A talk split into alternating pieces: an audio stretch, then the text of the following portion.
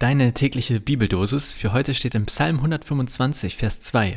Wie die Berge, die Jerusalem umgeben, so schützt der Herr sein Volk ringsum, von heute an bis in alle Zukunft. Und aus 2. Thessalonicher 3, Vers 16. Der Herr des Friedens gebe euch Frieden alle Zeit und auf alle Weise. Der Herr sei mit euch allen.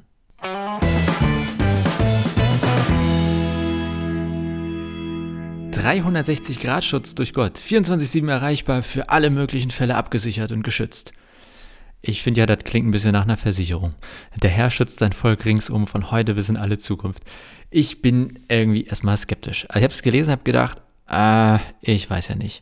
Ähm, denn ich habe wirklich sofort an Versicherung gedacht. Und hey, ich finde Versicherung toll, aber letztlich sind doch ihre Werbeversprechungen immer größer als die Realität. Wenn mir eine Versicherung versprechen würde, wir schützen sie ringsum von heute bis in alle Ewigkeit, naja, ich würde das lesen und mir denken, ja, ja, ganz sicher. Und dann würde ich darüber nachdenken, naja, okay, jede Versicherung hat irgendwie Lücken ne? oder hat in ihren AGBs irgendwas schick stehen oder im Fall der Fälle guckt sie, sind überhaupt zuständig und so weiter. Nichts gegen Versicherung. Wir sind auch äh, vielfach abgesichert und haben etliche davon. Trotzdem bin ich skeptisch, wenn ich an solche Werbeversprechungen denke. Und das ist es für mich hier erstmal, oder so habe ich das verstanden, diesen Psalm. Gott kommt hier mit so einem Werbeversprechen. Und ich habe mich gefragt, stimmt das dann? Also irgendwie war da erstmal so eine Skepsis, genauso ähm, als hätte mir meine Versicherung so eine Mail geschickt mit so einem Versprechen. Gott schützt sein Volk ringsum für alle Zeit. Ich meine, wir wissen doch alle vermutlich, dass auch Christen und Christen schlechte Dinge passieren. Daher stimmt das also nicht, was hier steht? Oder wie ist das? Ich versuche mich mal in eine Antwort. Erstens, ähm, hier geht es ja um Gottes Volk. Meint es überhaupt uns? Ja, das kann man, glaube ich, relativ schnell beantworten. Äh, seit Jesus oder mit Jesus ist sozusagen dieses Gottesvolk globalisiert auf, ähm, auf die ganze Welt, zumindest theoretisch ausgeweitet. Also ich würde sagen, da müssen wir noch nicht aussteigen. Dieses Versprechen Gottes aus dem Psalm, das gilt nicht nur für das Volk Gottes ähm, im Alten Testament Israel, sondern können wir, den Schuh können wir uns auch anziehen. So, aber dann, Gott schützt ringsum, wie die Berge um Jerusalem. So steht das da. Was heißt das? Und jetzt wird spannend, finde ich. Denn die Berge um Jerusalem, das war gar kein 360 Grad 24-7 vor allem schützendes Ding.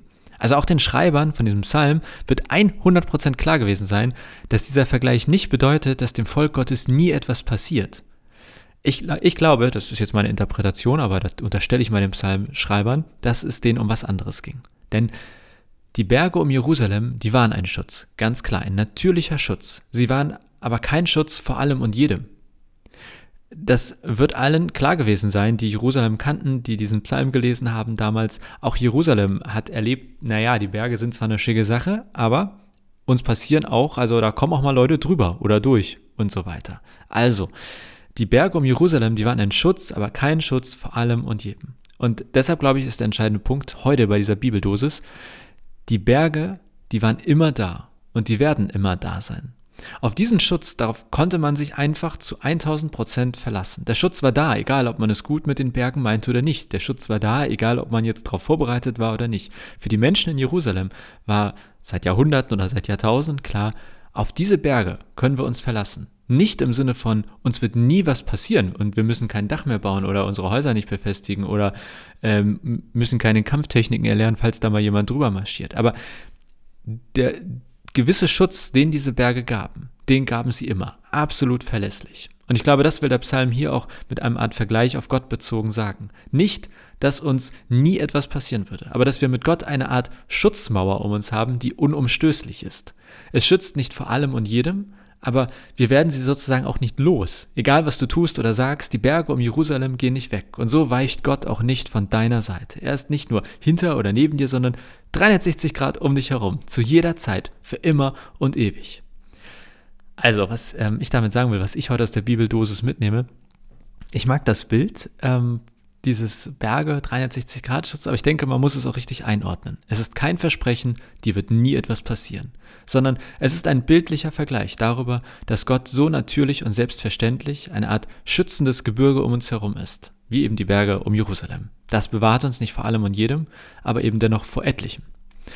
Dann bleibt natürlich die Frage, vor was eigentlich? Und die Frage, die würde ich gerne mal an euch weitergeben oder an dich weitergeben. Schreibt mir gerne, meldet euch bei mir. Was glaubst du oder wie erlebst du das? Wovor schützt Gott? Wofür, wovor schützt das Gebirge Gottes um uns herum? Wenn du keinen Bock auf Schreiben hast, dann ist es vielleicht einfach nur ein Impuls für dich für den Tag. Als Idee, als Frage so zu mitnehmen. Ähm, was denkst du eigentlich, wovor schützt Gott, wofür nicht? Also wo kommt das Gebirge um uns herum an seine Grenzen und ähm, ja, wo hilft das? Sei das im Leben oder ja, auf dich ganz persönlich bezogen gerne. So viel für heute als kleiner Impuls, als Bibeldosis für den Tag. Ich wünsche dir einen wunderbaren, ähm, eben gleichen Tag. Jetzt habe ich zu, habe ich Tag in, hintereinander gesagt. Und äh, ja, bis morgen.